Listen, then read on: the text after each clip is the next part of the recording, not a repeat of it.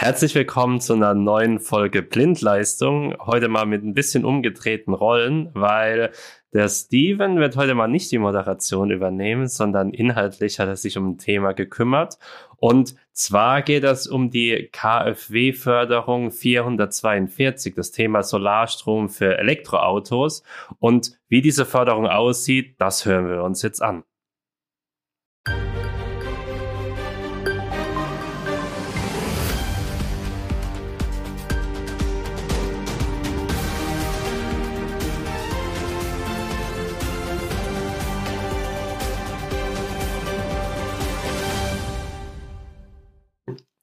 Steven, gerade haben wir ja schon gehört, es geht um die KfW-Förderung, Solarstrom für Elektroautos. Ähm, vielleicht mal so einen ganz kurzen Abriss. Ähm, was ist denn in dieser Förderung so grundsätzlich Thema? Ja, hi Dominik. Ähm, schön, dass ich euch das Thema, was ja wirklich brandaktuell ist, äh, näher bringen kann. Gegenstand des ganzen Themas ist ein Zuschuss ähm, für Privathaushalte, äh, für einen Kauf und die Installation einer Ladestation für Elektroautos in Kombination mit einer Photovoltaikanlage und einem Solarstromspeicher. Solarstromspeicher. Also quasi so ein komplettes Paket, wenn ich sage, ich will jetzt mein Auto einfach grüner laden. Genau, also das ist wirklich ein, ein absolutes Rundum-Paket.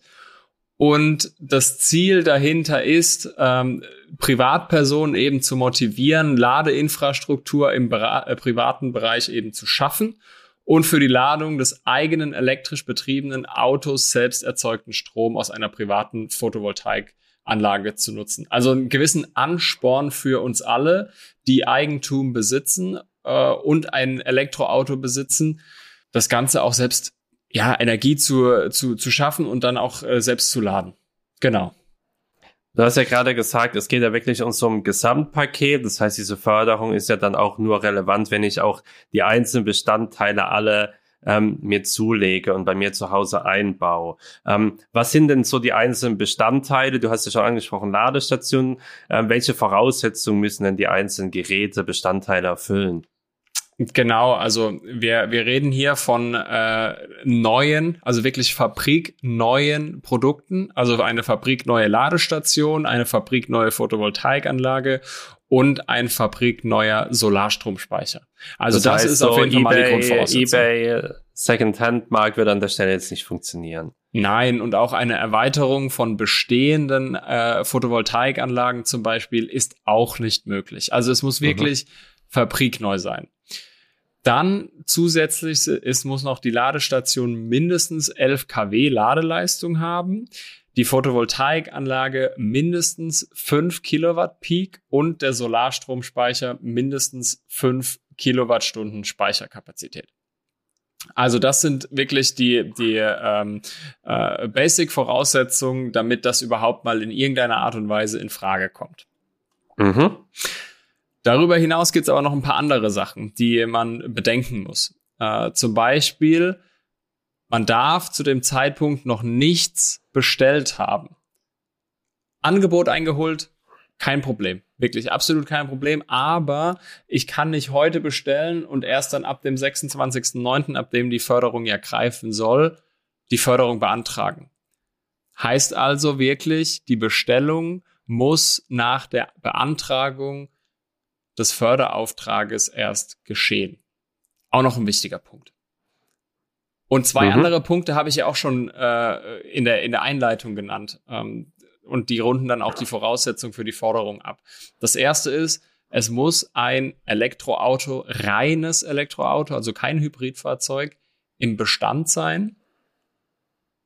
Das muss dann auch für drei Jahre genutzt werden. Also bei Leasing-Themen lieber nochmal auf Nummer sicher gehen. Die müssen dann ein bisschen länger sein. Nicht nur das Leasing läuft jetzt in sechs Monaten aus oder auch bei ähm, Firmen- und Dienstfahrzeugen, äh, da gilt das eben auch nicht.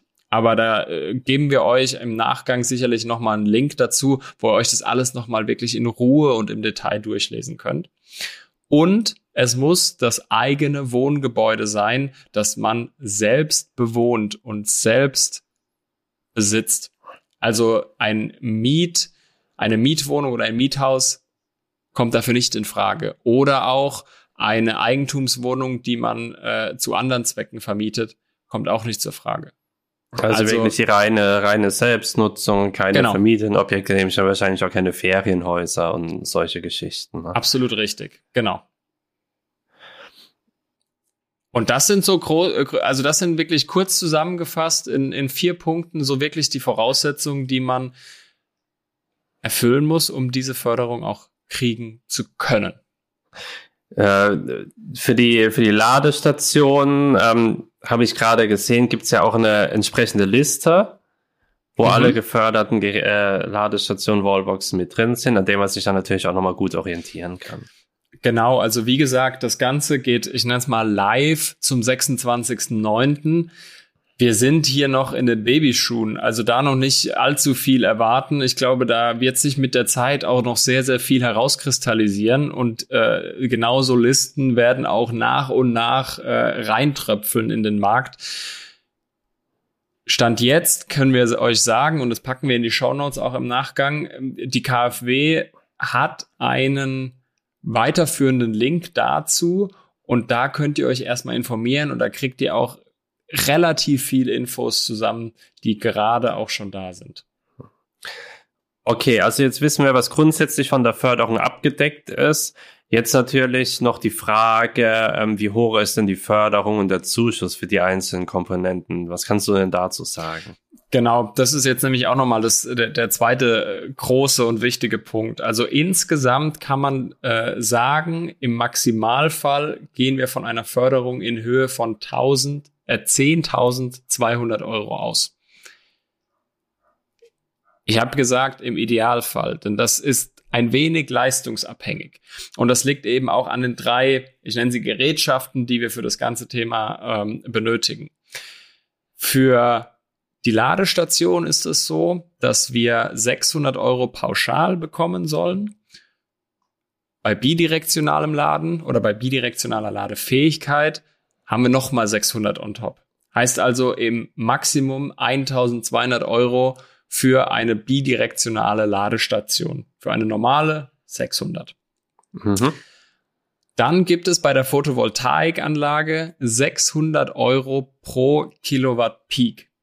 Heißt also, ich brauche eine förderfähige Photovoltaikanlage von Minimum 5 Kilowatt Peak kann aber auch nur ein maximales Volumen von 6000 Euro hier gefördert bekommen.